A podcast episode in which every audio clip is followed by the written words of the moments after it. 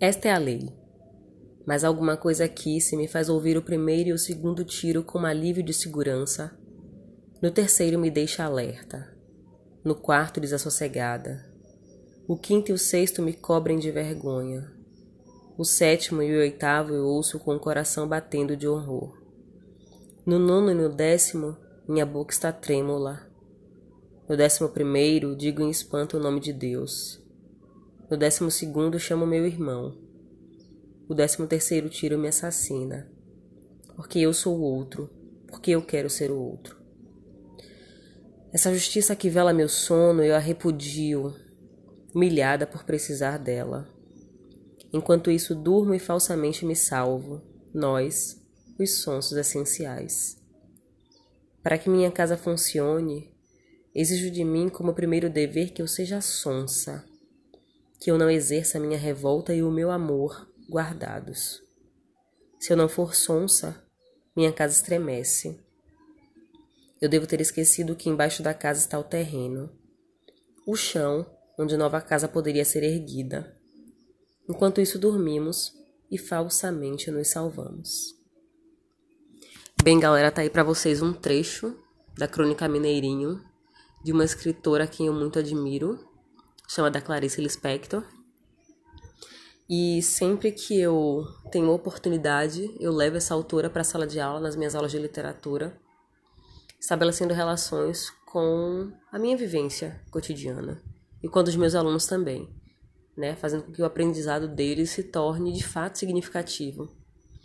Porque essa história fala sobre violência e, infelizmente, ela é muito presente na minha vida e na vida dos meus alunos também, que são jovens de baixa renda, moradores de bairros da periferia.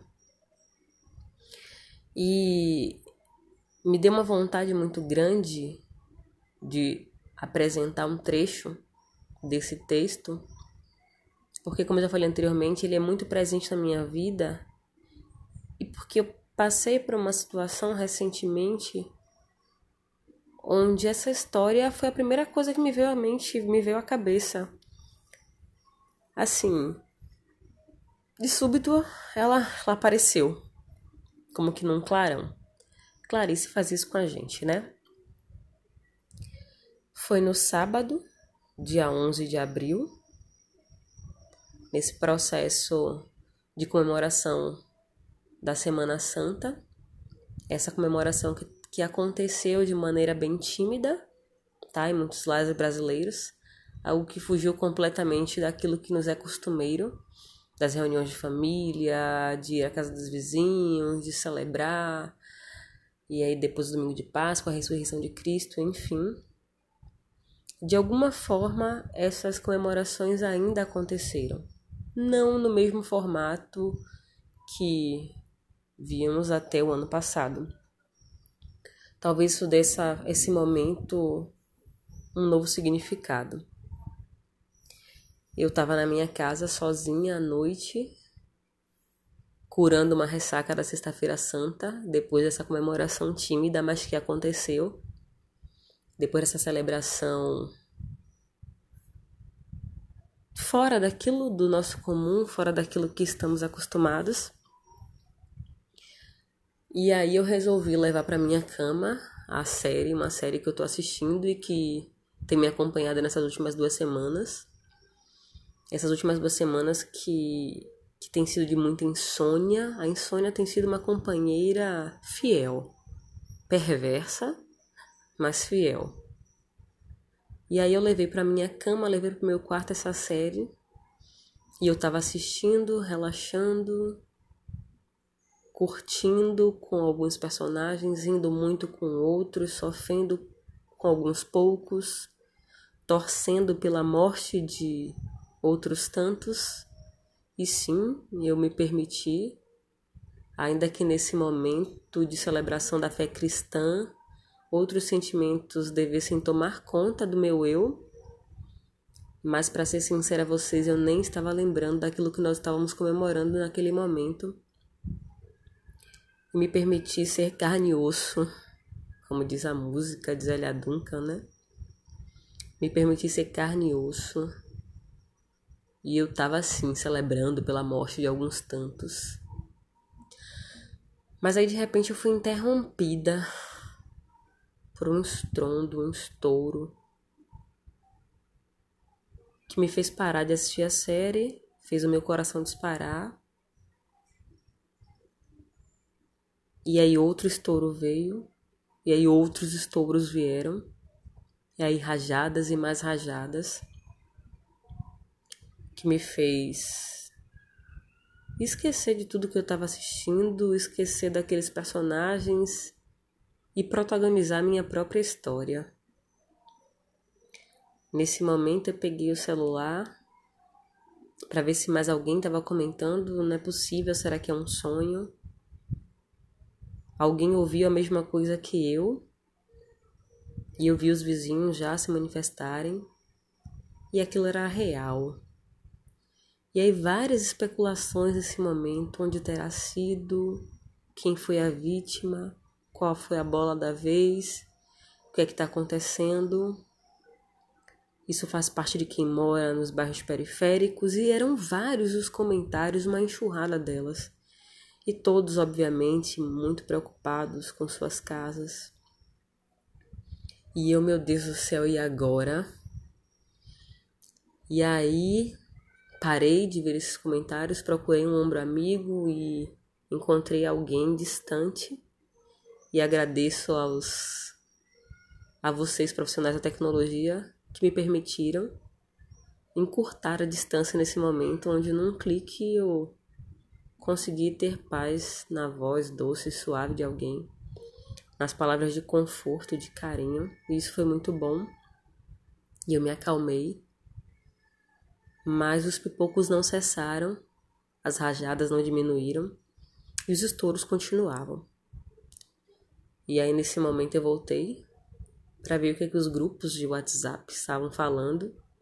Engraçado, os grupos de condomínio naquele momento eu percebi que eles não servem só para destilar maledicências contra os concorrentes daqueles que querem assumir a administração daquilo que é o seu lar, e as pessoas tentando confortar umas às outras e aquilo foi me trazendo conforto e conforto e e os pipocos e as rajadas foram diminuindo e diminuindo ao ponto de eu vou parar. Pronto, cansei. O que está acontecendo lá está acontecendo lá e eu vou voltar para minha série e vou tentar me desligar de tudo isso. E eu consegui. Eu terminei de assistir e quando me dei conta já era o dia seguinte. Volto lá para ver o que, é que estavam falando. Em meio a tantos comentários, é isso mesmo, nos acostumemos, porque isso faz parte da nossa realidade. E naquele ímpeto de raiva, de querer responder, de trazer logo uma resposta para aquilo que eu achava que era insano naquele momento, meu coração foi se acalmando e eu fui, à medida que eu tava que eu tava lendo os outros comentários, risos tomaram conta de mim. E eu fui rindo e em um determinado momento eu me vi gargalhando. Por quê? Por que eu estava gargalhando numa situação que deveria ser de tragédia? Mas a tragédia, a quase tragédia, virou uma quase comédia. À noite, né? Mais tarde, naquele dia, quando encontrei o meu ombro amigo e ele me questionou sobre os acontecimentos do dia anterior, e eu fui relatar para ele o que havia acontecido e rindo muito. Gente, é... o sábado era sábado de aleluia. E como preconiza a nossa fé cristã, nós temos uma tradição da queima de Judas e é isso. Todas aquelas rajadas, todos aqueles pipocos nada mais eram do que fogos que estavam celebrando a queima de Judas. Que alívio, que alívio, meu Deus. Não foi mais um mineirinho da vida que foi assassinado, que teve a sua vida ceifada. Foi só mais um Judas queimado. E a galera gritava: o Judas morreu, não teve o que deixar, deixou. Ele deixou essa celebração que junto a ela, quando nesse momento de isolamento, de crise de saúde, de economia, nós ficamos com medo e tudo nos atormenta, ele nos deixa, nos deixa uma série de reflexões sobre nós, os sons essenciais, que nos deitamos em nossas camas e deixamos os estrondos e as rajadas de lado, porque não é na minha casa, é fora dela. Eu não preciso me preocupar com o que não acontece dentro da minha casa. Que os Judas continuem queimando nas ruas. E é isso. Contanto que dentro da minha casa nada aconteça, eu não devo me preocupar. Que refletamos sobre essas nossas posturas, sobre essa minha postura.